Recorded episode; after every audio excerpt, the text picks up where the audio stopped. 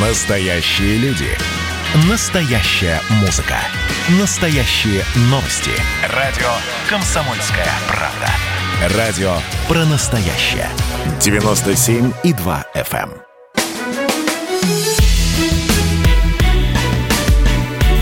Бофт знает. Здравствуйте, друзья. Иван Панкин и Георгий Бофт, известный российский журналист и политолог. На связи по скайпу Георг Георгиевич. Здравствуйте. Здравствуйте. Рад вас слышать, видеть, наблюдать. И я вас тоже вот, рад я... слышать, но не видеть. Надо наладить все-таки как-то э, ваш профиль визуальный. Да зачем вам на меня смотреть? Вот лучше слушайте, слушайте лучше. Мы же все-таки радио.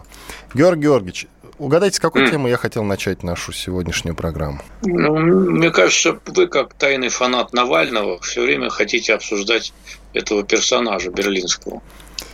Да, да, вы совершенно правильно угадали. Я действительно хотел начать с возвращения Навального, только не потому, что я, как вы выразились, какой-то там тайный фанат, я не фанат и тем более не тайный. Навального в смысле. Я хотел начать эту программу с возвращения Навального, потому что, да, он вроде как собрался торжественно прилететь в Россию, но решил эту тему отложить. Отложить, чтобы поговорить о войне со Швецией. Да что вы. Да, представьте себе. Дело в том, что шведская Минобороны, Министерство обороны Швеции, выложило на своем YouTube-канале несколько видеороликов под общим названием «Когда начнется война?», Россия в этих самых видеороликах показана как потенциальный противник, причем в будущих вооруженных конфликтах. Вот вы сами можете, кстати, зайти на эти на YouTube-канал э, Минобороны Швеции. Ну, уже много интернет-порталов написал об этом, так что вы легко найдете э, ссылку на э, шведскую Миноборону в YouTube. И можете проглядеть эти, эти, роли, эти видеоролики. Ничего такого, такого ужасающего, конечно, я в них не увидел, но сам, сам факт и сама подача вот этого вот, она меня несколько смутила. Итак, ведомство сделало пять видеороликов о потенциальной войне назвала их следующим образом. Неопределенное будущее, серая зона, поле битвы будущего, всеобщая защита и что стоит защищать. И это если учесть, что правильно перевели со шведского, потому что вот на самом деле шведский язык, он не самый простой, будем откровенны. И основным э, посылом этих видеороликов является будущая война э, из-за роста интереса к Арктике, в частности, Северному Ледовитому океану. А, кстати, если я не ошибаюсь, у Швеции нет выхода в Северный Ледовитый океан, по-моему. Что самое любопытное. Георгий Георгиевич, а, почему Швеция так сильно нас любит? Скажите, пожалуйста. Кстати, Столтенберг, он кто по национальности? А, глава Альянса НАТО. Он же, по-моему, вот как раз, да, швед, Стол. Нет, он Берг. не швец. Нет, нет. Он, по-моему, из, из Нидерландов. Нор... Он помню. норвежский государственный политический деятель. Немножечко, да. да, я чуть-чуть ошибся, видите. Вот. Но, тем не менее, он, да, глава Альянса НАТО. А, что касается вот этой вот любви шведов к России, ведущее свое начало аж, наверное, с Полтавской битвы. С чем оно связано вот в нынешней ситуации? Ну, надо сказать, что отношения со Швецией, вот особенно, они э, резко ухудшились, хотя они всегда были напряженными, и в годы Холодной войны они были напряженными. Они резко ухудшились после 2014 года. Э, Швеция заняла такую довольно э, воинственную позицию по отношению к Украине. Ее, в общем, мало что сдерживает, поскольку наши торгово-экономические отношения очень слабы. А, поэтому они себя в этом никак не сдерживают. Также в Швеции традиционно э, довольно э, сильно влияние вот такой правозащитной тематики в политике. И они обращают внимание на все эти факторы, там, отравление Скрипалей, вот, Навального э, и так далее. Э, оно принимает у, у шведов такое вот э, гипертрофированное внимание. Э, права человека. Их очень беспокоит вообще как тема. Вот, поэтому они испытывают острую неприязнь к нашему режиму в целом. И э, это проявляется вот во всяких таких экзерсисах политических, ну, в данном случае со стороны Министерства обороны. Никогда она не была с нами дружеской, дружественной страной, надо сказать. Она была нейтральной, но надо даже э, в годы нейтралитета, вот, так сказать, э, в холодной войне, они всегда, этот нейтралитет был такой ледяной по отношению к нам. Но это же не повод все-таки говорить о потенциальной войне, правильно ведь, Георгий Георгиевич? Ну, у каждого ведомства свои интересы. Они пытаются Э, прокачать тему, может быть, финансирования. Сейчас, э, может быть, какое-то обсуждение там у них пойдет бюджета очередного, и надо набить себе цену. Это стандартные приемы всех Министерств обороны во всех странах. Они всегда используют какие-то страшилки для того, чтобы повысить э, собственное финансовое обеспечение. Тут шведы ничем не отличаются ни от американцев, ни от англичан, ни от нас, ни от украинцев, вообще ни от кого ни одно Министерство обороны никогда не будет выступать за то, чтобы мы снизили финансирование. А чтобы его повысили, соответственно, нужно показать, вот они угрозы. А какие угрозы могут показать шведы, кроме нас? Ну, не норвежцев, причем бытует такое мнение, что после Полтавской битвы э, шведы благодарны сами себе за Полтавскую битву, потому что это подтолкнуло их заняться внутренней политикой. Вы знаете, да, даже такое расхожее выражение да. существует. Вот. И да. тем не менее, видите, их Минобороны, оказывается, все равно заинтересованы вот в некоем финансировании, и они ради этого самого финансирования даже готовы придумывать вот такие видеоролики. Э, Причем думаю... эти видеоролики – это еще пустяки по сравнению с тем, что было, кажется, лет пять назад. Тогда они выпустили методички, как вести себя в случае нападения России. Вот. Ну, такие методички в странах Балтии. Нет, раздавали нас... их на улице. Серьезно. Вот не то, чтобы там для каких-то там э, дип-сотрудников, а просто для рядовых граждан. Нормально. Гражданская оборона никому никогда не помешала. Это чувство, чувство локтя большого южного соседа по отношению к Швеции, оно должно сплачивать нацию. При том, что на самом-то деле у нас территориальные, территориальные претензии взаимные причем, не со Швецией, а с Норвегией у России как раз там небольшие существуют, я точно не помню из-за какой конкретной территории, но тем не менее вот с норвежцами, да, есть какой-то конфликт территориальный. Но в Норвегии я что-то не слышал ни про видеоролики, ни про методички. Почему? С Норвегией э, более э, как бы плодотворное сотрудничество, потому что в том числе в экономической сфере. И по Шпицбергену, например, э, ну, там есть о чем разговаривать, а со шведами не о чем. Даже так. Ну, ладно. Ладно, будем надеяться, что новых видеороликов не последует. Ну, теперь давайте к анонсированной теме возвращения Навального. Итак, он записал видеоролик, опять, кстати, о видеороликах. Записал видеоролик, на котором объявил, что практически долечился. Не до конца, конечно, но дальше может долечиться и дома. И сказал, что возвращается на самолете авиакомпании «Победа» домой уже в пятницу. В какое время, правда, точно неизвестно, но известно, он сам сказал об этом, что купил билеты. Все, приедет домой. Тут не совсем понятно, какая э, встреча его ждет в аэропорту.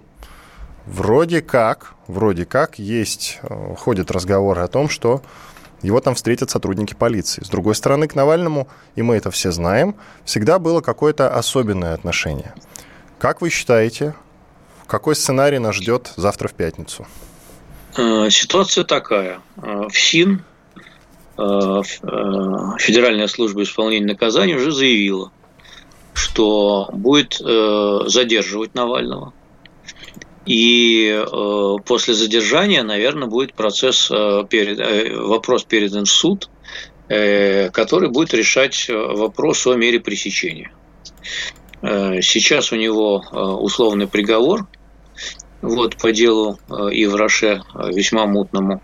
Вот ФСИН уже заявил, что, э, значит, что они хотят перевести этот условный проговор в реальный и посадить его в тюрьму или в колонию. Соответственно, вот этот вопрос, наверное, перед судом и будет поставлен. Но много раз говорилось об этом, и на самом деле к Навальному действительно настолько много вопросов, что возникает вопрос, почему он не сидит уже заочно. Посадят Но... или не посадят и насколько вообще? Ну, то есть не на 15 скоро... суток же в очередной раз? Нет, не на 15 суток. Скоро мы получим ответ на этот вопрос. я, честно говоря, не берусь предсказывать. Ну, таким образом, Потому... вы как бы подтверждаете, что к Навальному у нас особое отношение какое-то. У нас, я имею в виду, в России. До сих пор было, да. До тех пор, пока он не обвинил в своем, в своем отравлении непосредственно высшее руководство России. Да, Путина. Но он и до этого всякого говорил. Но Много. до этого он не обвинял Путина в том, что он его приказал отравить, а теперь обвинил. А, согласитесь, это разница. Поэтому все теперь смотрят, задрали голову наверх и смотрят, а, какие там оттуда с этого сказочного облака последуют эманации, как их трактовать и какое принимать судебное решение. У вас же нет заблуждений по поводу того, что в данном случае будут все смотреть именно наверх, пытаясь угадать правильное судебное решение именно там. Ну, это разумеется, да. У нас по всем таким крупным делам, и это на самом деле большая проблема для нашей судебной системы, у нас особое отношение к каким-то крупным, крупным событиям.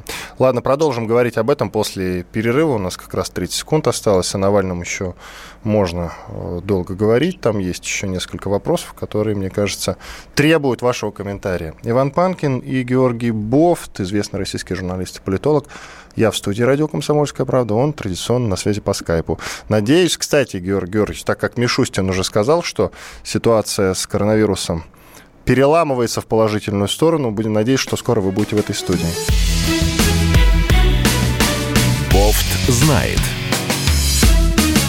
Кто виноват и что делать, в нашей стране знает каждый. А вы попробуйте предсказать, что будет. Каждый четверг в 8 вечера по московскому времени главный редактор «Комсомольской правды» Владимир Сунгоркин делает прогнозы, как станут развиваться события. И у него это отлично получается. У нас очень сильная налоговая служба. Руководитель ее, господин Мишустин, это один из выдающихся управленцев. Ему бы возглавить правительство. Байден может победить с минимальным перевесом. И, скорее всего, они будут спорить, ходить в Верховный суд, доказывать. Карабах станет азербайджанской территорией, каковой она является по всем международному праву и, извиняюсь, по решениям, специальным решениям Организации Объединенных Наций. К лету исчезнет вся эта пандемия, и мы перейдем к нормальной жизни. И дальше, я бы прогнозировал, будет огромный всплеск во всем, в экономике, в потреблении. Я предрекаю, что где-то уже к осени будет серьезный бум всего хорошего против всего плохого. Хотите знать, что будет? Включайте радиоприемники каждый четверг в 8 вечера по Москве.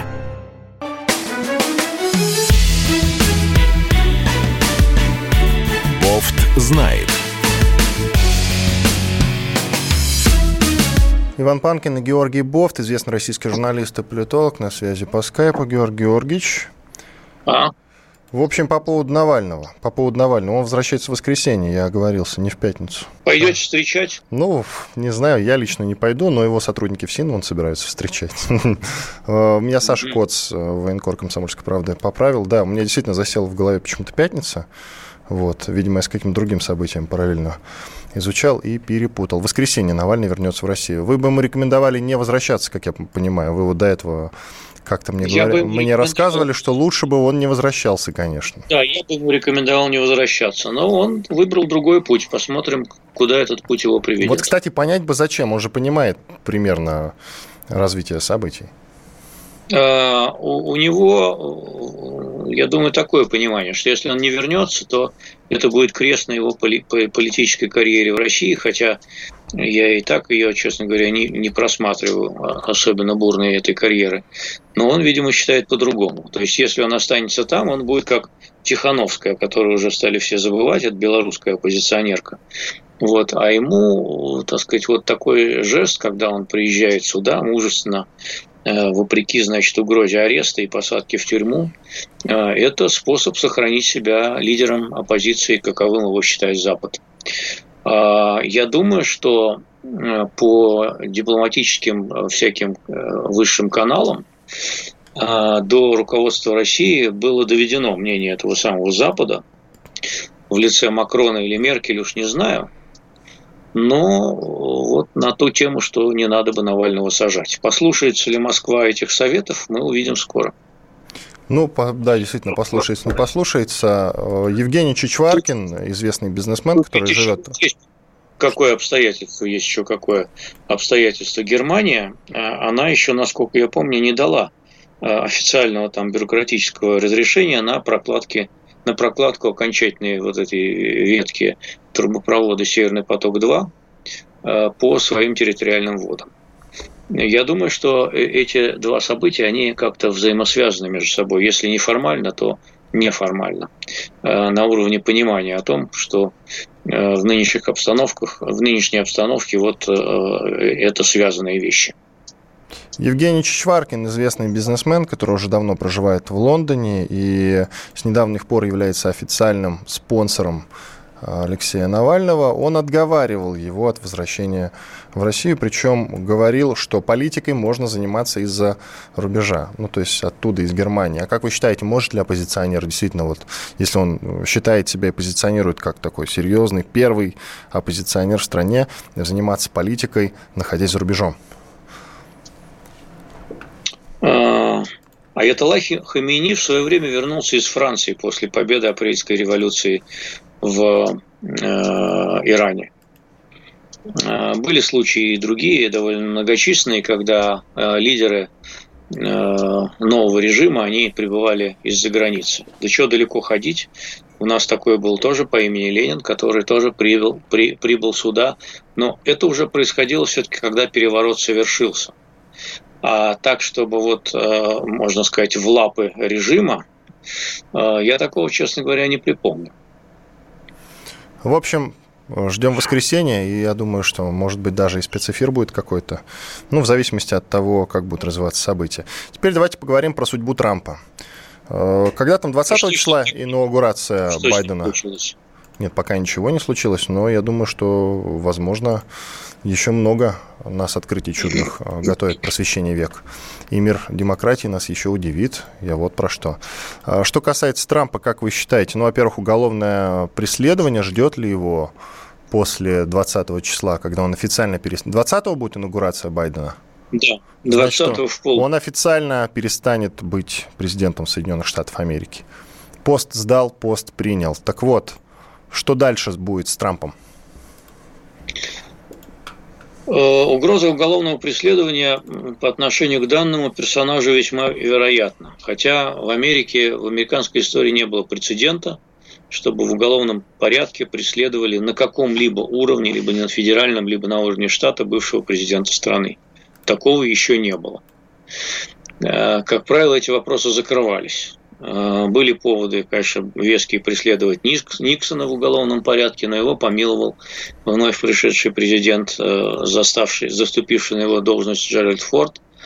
А э, у Клинтона тоже были непорядки, не лады с законом, когда он уходил, но он их, так сказать, решил в досудебном порядке с Минюстом, заключив досудебную сделку по делу Моники Левински, кстати говоря, о даче ложных показаний.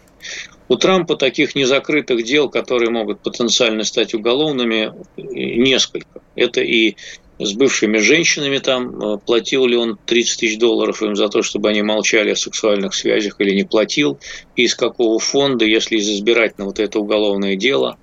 Вот, э, дело об уклонении от налогов. Это все э, дела, которые были возбуждены на уровне штатов. И они не подлежат амнистии со стороны президента. США. А, то есть это юрисдикция штатов. Вот, поэтому э, теоретически сейчас в Америке очень бурно обсуждается вопрос, может ли Трамп помиловать сам себя. В Америке есть такая практика помилования заранее, то есть наперед, до судебного приговора. А, и, как правило, вот уходящие президенты, они кого-то обязательно милуют. Э, как по состоявшимся судебным приговорам, так и по несостоявшимся судебным приговорам, но как бы в, наперед, на, на опережение.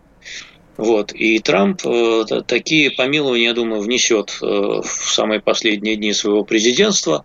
И вот может ли он помиловать сам себя, это большой вопрос для юристов, потому что, опять же, прецедента такого не было. С одной стороны, Конституция Америки дает президенту право неограниченного помилования, с другой стороны, э, это все может быть обжаловано, в том числе в Верховном суде, э, который будет толковать это с точки зрения, а может ли э, человек выступать судьей в собственном процессе. основ, одной из скреп, так сказать, мировой даже юриспруденции является то, что человек сам не может быть судьей в собственном деле. Вот, поэтому такой такой шаг со стороны Трампа может быть обжалован и даже раззадорит э, Байдена и его значит, сторонников на то, чтобы как раз вот, если Трамп сам себя помилует, это дело обжаловать и добить его, гада, значит, и посадить его куда-нибудь в тюрьму. Это будет интересно наблюдать, конечно. Кстати, продолжаются разговоры по поводу импичмента Трампу, хотя я не знаю, зачем идут эти разговоры, если ему осталось вот, без малого там 5-6 дней находиться уже у власти. Ну, ответ, ответ очень простой. Давайте. Э, э, импичмент можно будет вынести после того, как он уйдет даже. То есть он уже вынесен Палатой представителей, а его теперь надо подтвердить Сенатом двумя третями. И это решение может быть принято уже после того, как Байден станет президентом, как ни странно. Зачем? Затем, что если это решение будет вынесено, Трамп не сможет больше, как осужденный президент, баллотироваться на новый срок. То есть в 2024 году его выключают из избирательной кампании автоматически. Он вообще не сможет занимать никакие государственные должности больше. А вы думаете, он захочет? Не, он действительно говорил о том, что э, через несколько я лет думаю, партию что... там собирается создавать свою. Но мне кажется, желание у него... Я думаю, что я, я думаю, что до конца он не исключил э, возможность для себя баллотироваться как раз в 2024 году. Хм, очень странно после всего того, что было. Э, он уже прокомментировал Трамп собственный импичмент, кстати говоря. Вы спросите, где он его прокомментировал, если ему толком слова не дают. В Твиттере он прокомментировал. Вы спросите, как это возможно, если его забанили в Твиттере? Э, вот, пожалуйста, на официальный аккаунт Белого дома The White House. И там Трамп выступает, действительно прокомментировал, сказал, мои истинные сторонники не могут поддерживать политическое насилие, неуважение к правоохранительным органам или нашему великому американскому флагу. Ну, так нейтральненько высказался, можно сказать. Но сам факт появления его в Твиттере и то, что его не забанили, хотя могли ведь это видео забанить, это уже удивительно, потому что, по-моему, вокруг Трампа образовалась огромное такое выжженное поле. Его же, по-моему, уже отовсюду исключили, даже банки отказываются работать с ним, если я не ошибаюсь. А его, просто, его просто толкают в объятия Владимира Владимировича Путина, который его пригреет где-нибудь в Ростове и поселит рядом с Януковичем. А Потому знаете, что про Ростов, по-моему, пути... не актуальная информация. Он, кажется, проживает э, не в Ростове, а в Подмосковье. Не в Ростове. Да ну ладно. Хорошо, тем более Ростов свободен, можно туда Трампа отправить. Значит, э, э, просто толкают его буквально вот в нашу сторону, в Россию, куда-нибудь в Москву, на Рублевку, в Сибирь, я не знаю, где он захочет поселиться. Э, может быть, э, квартиру э, Депардье ему продаст свою Саранске, если еще не продал. Много вариантов тут может образоваться, потому что на Западе ему, кажется, делать совсем нечего, потому что там ему все отрезали, действительно. И счета закрывают, и контракты разрывают. Его просто хотят пустить без штанов э, голым по миру с долгами и, со всеми делами. Кошмар просто. Я еще не помню, чтобы так преследовали и унижали президента Америки, бывшего. 50 ну, секунд у нас до конца этой части. Я никак не могу понять все-таки, все-таки, за что так сильно? За что? Что он такого сделал?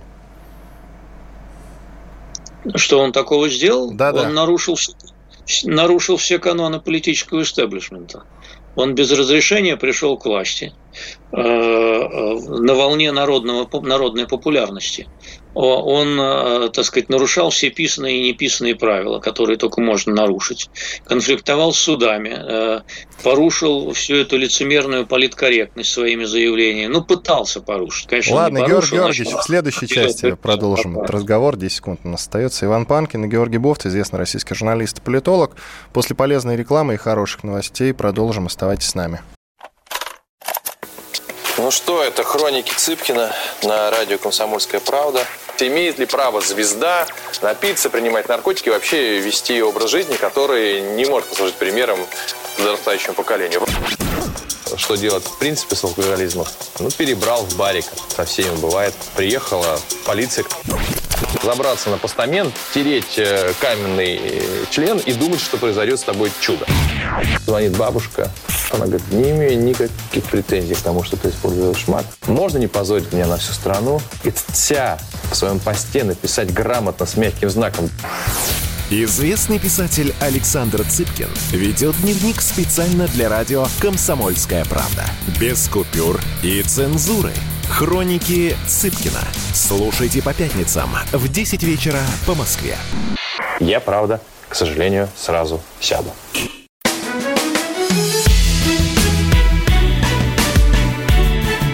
Знает. По-прежнему с вами Иван Панкин и Георгий Бофт, известный российский журналист и политолог, на связи по скайпу. Георгий Георгиевич, да. еще немного давайте поговорим о незавидной судьбе Дональда Трампа. Вот я нашел у Павла Пряникова, э, моего коллеги, историка, журналиста, на его странице в Фейсбуке интересный пост. Трамп печальный, но познавательный пример того, как устроена гражданская казнь на Западе. Если такое можно сделать с действующим президентом, то понятно, как Молох может пройтись по простым людям.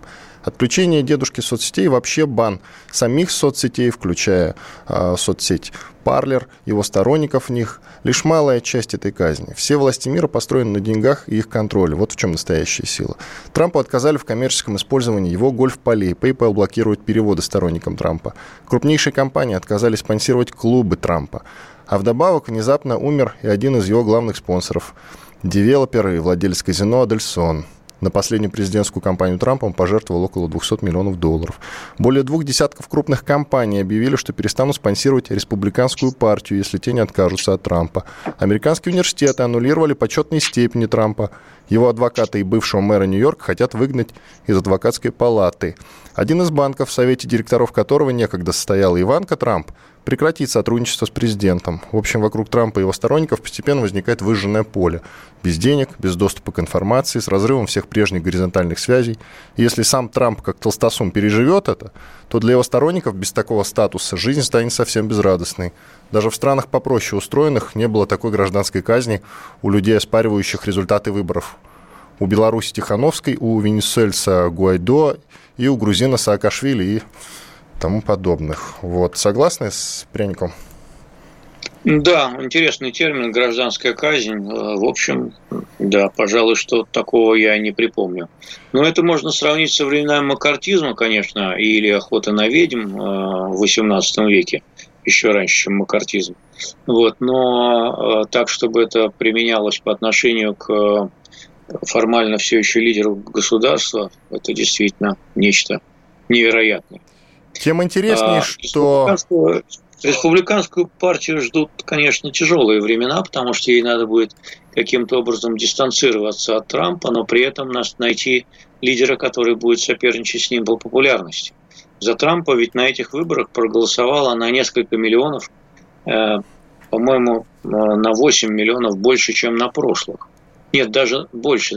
За него проголосовало 75 миллионов человек, а на прошлых выборах э, всего около 60 миллионов, понимаете, 15 миллионов плюс. А, и вот эти люди, они голосовали именно за него. Конечно, многие голосовали против Байдена.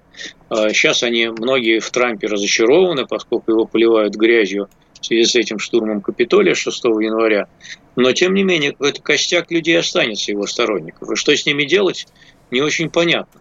Если они уйдут из республиканской партии разочарованные, то, в общем, этой партии не поздоровится. Ей как своих ушей не видать больше не только президентства, но и Сената и Палата представителей еще на долгие годы вперед тогда. Так и будут потом говорить. Трампа на вас нет, Трампа нет. Действительно, более двух десятков крупных компаний объявили, что перестанут спонсировать республиканскую партию, если те не откажутся от Трампа. Тем интереснее, что член Палаты представителей Конгресса США, э, США республиканка Марджори Тейлор Грин заявила о намерении внести на рассмотрение Конгресса проект резолюции об импичменте Джо Байдену в первый же день его нахождения на посту главы государства. Видите, находятся все-таки смелые люди в США. Ну, а за что его Байдена-то? Он еще ничего не сделал. Ну, видите, видимо, в отместку. Есть люди, ярые приверженцы Трампа, приверженцы. Вот. Так да, что... им тоже будет тяжело, потому что, потому что у них тоже отрезают финансирование. Ну да. А крупнейшие Такие корпорации говорят, что они не будут спонсировать республиканцев, и даже некоторые просят деньги взад вернуть, которые дали на избирательной кампании, которые выступали с значит, сомнением насчет чистоты выборов. Это вообще можете себе представить? И эти люди еще нас учат демократии. Я да. совершенно просто, грубо говоря, офигел от того, что сейчас происходит в Америке. Какой-то разгул либерал-макартизма, можно сказать. Я придумал этот термин, кстати, сам. Ну, я так понимаю, что разгул-то этот происходит вот последний год, не, не, в, не в этом месяце, и не последние даже несколько месяцев, это вот на протяжении года уже происходит. Да, скорее последний, последний год, да, он такой разошелся совсем. Круто. Ну, Америка-то переживет, выстоит? Или все идет к да закату? Конечно переживет, конечно, что с ней сделается. Э, Америку спасает то, что это федеративное государство, даже конфедеративное государство. И вся жизнь, которая, в общем, э, вот все актуальные вопросы, которые волнуют в каждодневной жизни простого американца, они решаются, как правило, на уровне штата. И он может жить, даже не выезжая из своего штата годами и десятилетиями, э, и ну, федеральная повестка его волнует постольку поскольку. Там медицинская реформа, там, еще, а, еще какие-то война и мир, конечно, вот такие вопросы войны и мира, посылка куда-нибудь войск, особенно если призывают э, человека из своей семьи, вот это его волнует. А, ну, общее состояние экономики. Но, тем не менее, вот все-таки какие-то практические вещи, они на уровне штата все решаются. Давайте теперь поговорим о наших делах и проблемах. Владимир Путин поручил начать в России массовую вакцинацию населения от коронавируса. И еще Владимир Путин назвал российскую вакцину «Спутник В» ВИ лучшей в мире. Насчет э, массовости, ну ведь не все хотят и не все согласны с этим. Не все действительно хотят вакцинироваться. А, и поэтому у меня в этой связи к вам вопрос. Правильно ли вводить именно вот принудительную вакцинацию? И будет ли она принудительной? Она принудительной пока не объявлена, насколько я понимаю. Но дело, как не... мне кажется, к этому идет. Она не только не объявлена принудительной, во-первых. Во-первых, сам Путин не привился, я обращаю ваше внимание, лучшие вакцины в мире. А, и многие ждут, когда он это сделает. Я думаю, что а, одно из соображений, вернее, я подозреваю, что одно из соображений, почему это он не делает, чтобы не создавать давку в поликлиниках. Потому что как после, после того, как Путин привьется, все повалят уже валом значит, прививаться, думает он, наверное. А, вот, а вакцин-то мало. Ее мало производится. А, и мы, а, изобретя эту вакцину первыми в мире, зарегистрировав ее, как мы говорим, хотя китайцы сделали это все-таки до нас, вот, мы, тем не менее, не смогли наладить массовое производство и по темпам вакцинирования отстаем мы там где-то в конце первой десятки стран. На первых местах там в процентах населения это израильтяне, американцы тоже привили больше нас уже людей в абсолютных числах и так далее. А мы, в общем, там где-то далеко. Бахрейн, конечно, маленький тоже отличился. Вот. Поэтому вакцин-то мало. Поэтому ну вот вы она... говорите, что Китай раньше зарегистрировал свою вакцину, но мы ко всему китайскому относимся с осторожностью. Георгий это Георгиевич. правильно, потому что по, по поводу китайской, это правильно, по, по поводу китайской вакцины, э, значит, э, вот это вот Синовак, как-то она называется, да, которая для армии э, была китайской разрешена уже в июне, она там продолжала тоже, как и мы, значит, третью стадию испытаний. И вот сейчас выяснилось, что в Бразилии она показала эффективность около 60%. Наши утверждают, что у нас эффективность вакцины близко к 90%. Но до сих пор вообще не опубликованы полностью все протоколы, и Всемирная организация здравоохранения ждет, пока они будут получены, чтобы э, сертифицировать эту вакцину во всемирном масштабе. Ну, а мы пока вот ее, значит, поставляем каким-то, э, значит, второстепенным странам. Латинскую Америку уже, по-моему, порядка десятка стран, э, до 10 стран где-то уже получили ее и прививаются, и где-то пять стран разрешили ее – сертифицировали у себя. Я думаю, что этим способом мы пытаемся продавить решение э, Всемирной организации здравоохранения, в том числе, чтобы нашу вакцину признали. А потому что, может быть, по части протоколов, я подозреваю, по части протоколов испытаний, может быть, там не все гладко. И Может. именно поэтому на нашем рынке до сих пор нет никаких иностранных вакцин, именно потому, что мы хотим, чтобы признали нашу вакцину. Правильно ли я вас нет, понимаю? Нет, я думаю, что не поэтому. Ну, а, это одна из причин. Я отчасти готов с вами согласиться, что, в общем, мы не горим желанием э, прививаться чем-то еще и сделали ставку изначально на вакцинный суверенитет, Но, в общем, эта ставка, э, как мы видим сейчас, она оказалась правильной. Поскольку никто не спешит поставлять э, свою драгоценную вакцину каким-то странам, которые не являются дружественными. Э, я себе не могу представить, что Pfizer заключила бы с нашей страной контракт одной из первых на поставку вакцин. Например, как с Израилем, да? Ничего подобного. Могли бы еще и поставить какие-нибудь политические условия. Легко. Не, не, не, не, не формальные, так неформальные. И так далее. Поэтому, в общем, никто не собирается нам эту вакцину поставлять в больших количествах. Ее просто везде в мире мало. Ее в Америке мало, ее в Англии мало, ее в Испании мало, во всей Европе она в дефиците. Вот, а поэтому Россия тут не была бы далеко на первом месте, была бы где-нибудь на, на месте последнем по части скорости поставки вакцины. Поэтому то, что у нас есть спутник, это хорошо. Руководитель Вы Росздравнадзора. Э, нет, вот, вот собираюсь, собираюсь, собираюсь, собираюсь. Э, вот регистрируюсь уже на МОСРУ.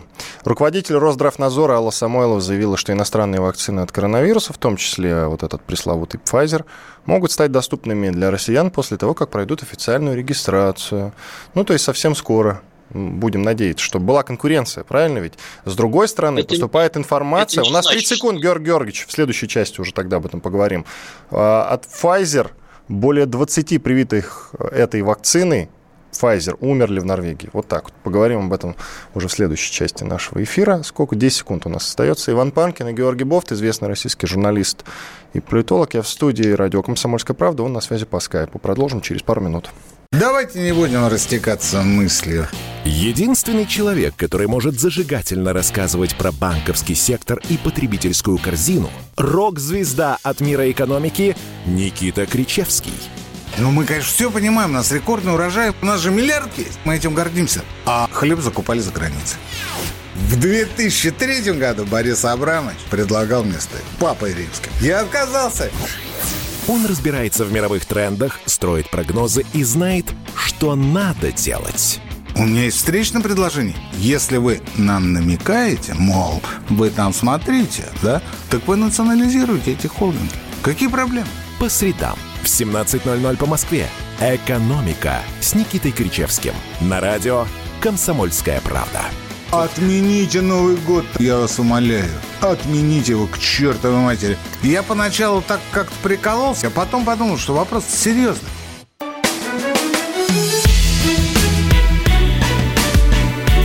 Бофт знает. Иван Панкин, Георгий Бофт, известный российский журналист и политолог. Продолжаем. Вот вы меня спрашиваете, Георгий Георгиевич, привился ли я? А вы? Да. Я в процессе. А, ну вот, и вы в процессе. Ну хорошо, подождем. В процессе на какой стадии? Это интимный вопрос. Ага, вот. То есть вы мне из раза в раз повторяете этот вопрос, я должен вам все-таки на него что-то отвечать, а вы уходите. Я, от, я от вам ответа. отвечу, как Песков за Путина, за Путина отвечает. Когда Владимир Владимирович привьется, он сочтет нужным об этом сообщить сам. Ясненько, хорошо. То есть вы себя Путиным возомнили, да? Ну или как Путин? Чищу под Путина, конечно, а как вы думаете? Не под вас же мне себя чистить. Ну, Если вы никак я? не можете привиться. Молодой такой, здоровый, энергичный, не можете привиться какой-то вшивый вакцины спутник. Понимаете? Да, уже то есть там... она уже вшивая вдруг внезапно стала. Тут была Нет, хорошая. Вшивая в хорошем в хорошем смысле. И сейчас уже вот пойдет, я за вас волнуюсь, что сейчас пойдет наплыв большой в поликлинике, и вы там э, не сможете записаться. Будете записываться нам на апрель какой-нибудь или на сентябрь. Пропустите весь отпускной сезон летний. Э, будете сидеть в заперти, в маске ходить. И что? Зачем вам это надо? Ну, если бы я круглосуточно сидел в домике в деревне, как вы, то, конечно, я бы уже успел выкроить время из своего насыщенного графика и доехать до поликлиники. Но немножечко вот ритм жизни у меня другой, он мне не позволяет вот так вот оперативно это все это сделать. разгильдяйство, неумение организовать свой тайм-менеджмент, так сказать. Ну хорошо, ладно. Давайте поговорим о Мишустине, нашем премьере. Давайте. Он вообще-то уже год, ну, как премьер. Вы в курсе? Да, мы его с этим поздравляем. Молодец. Да, как вам Мишустин, как премьер? Ничего так себе ну, такой крепкий мужичок. Целый, такой, целый да. год высидел, и причем действительно я нигде в прессе не помню нареканий к нему, кстати, за этот год. Единственная была статья на «Медузе», вот сейчас вспоминаю, статья на «Медузе», посвященная тому, что он очень заботится о своем имидже. Как-то вот щепетильно к этому относится. Но если это можно считать критической статьей, то вот одна из таких вот Вы знаете, я, я не могу а в остальном, сказать, что... а в остальном я только положительное читал о нем везде.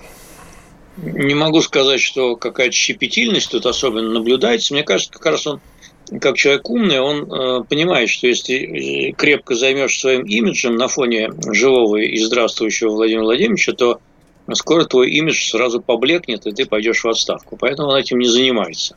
Так вот подчеркнуто. Хотя Э, отрицательных публикаций о нем действительно э, э, ну, я видел, конечно, в телеграм-каналах всякие там... Нет, телеграм-каналов не будем считать. Давайте это оставим. А это становится, это становится альтернативными СМИ теперь, что вы? Нет. Вот, поэтому пописывают, конечно, гадости, но к нему пока особо не, прилетает, не прилипает. А какие телеграм-каналы анонимные вы читаете? Вы их считаете авторитетным источником? Что значит, какие анонимные? Я читаю все телеграм-каналы, в том числе анонимные. Прям все? Ну ладно. Ладно. Ну нет, какие-то основные, которые там про политику пишут, засоряющие мозг э, лишней информацией, конечно. Но в целом я могу сказать, что его премьерство скорее успешное.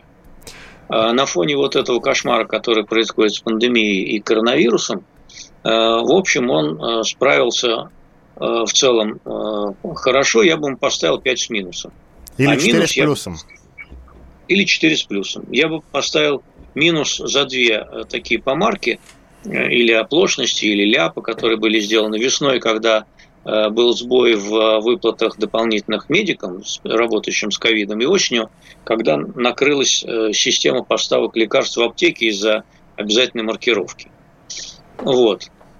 Так что вот эти две такие оплошности, они как бы, ну, отчасти первая была исправлена быстро, вторая, э, ну, мне кажется, до конца не исправлена.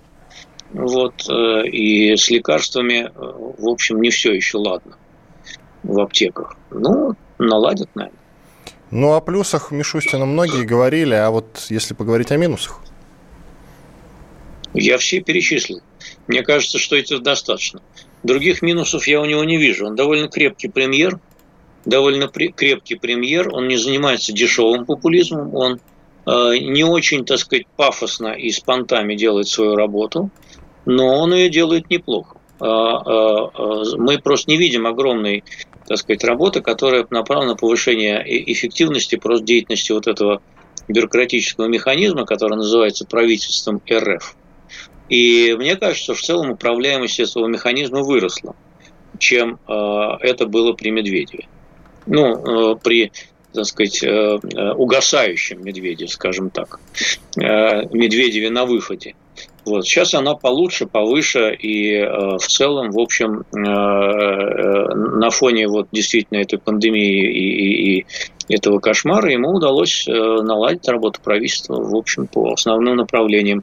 Э, это была, конечно, мобилизационная работа, такой ахтунг полный отчасти, поэтому в более спокойной обстановке мы еще не видели, как э, это правительство работает на рост ВВП там, и так далее и тому подобное. В нормальных условиях, как оно улучшает инвестиционный климат, это нам еще предстоит увидеть, поскольку Сейчас основная задача была вот э, преодолеть этот пандемический кризис.